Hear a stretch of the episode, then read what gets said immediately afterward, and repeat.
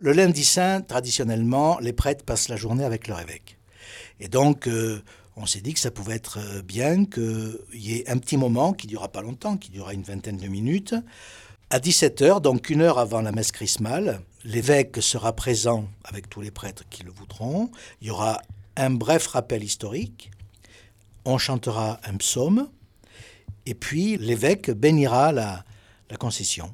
En quoi c'est important pour euh, un diocèse, pour des fidèles, pour des prêtres, de savoir qu'il y a ce lieu de mémoire collective? C'est un lieu de mémoire qui euh, est important. Je sais qu'il y en a un certain nombre qui, chaque année, vont sur la tombe euh, des prêtres. Il y a peut-être des familles, et puis il y a des fidèles aussi qui, sont attachés à ça. Il y a des, des prêtres qui ont marqué dans leur, dans leur environnement euh, et des personnes restent fidèles à leur mémoire.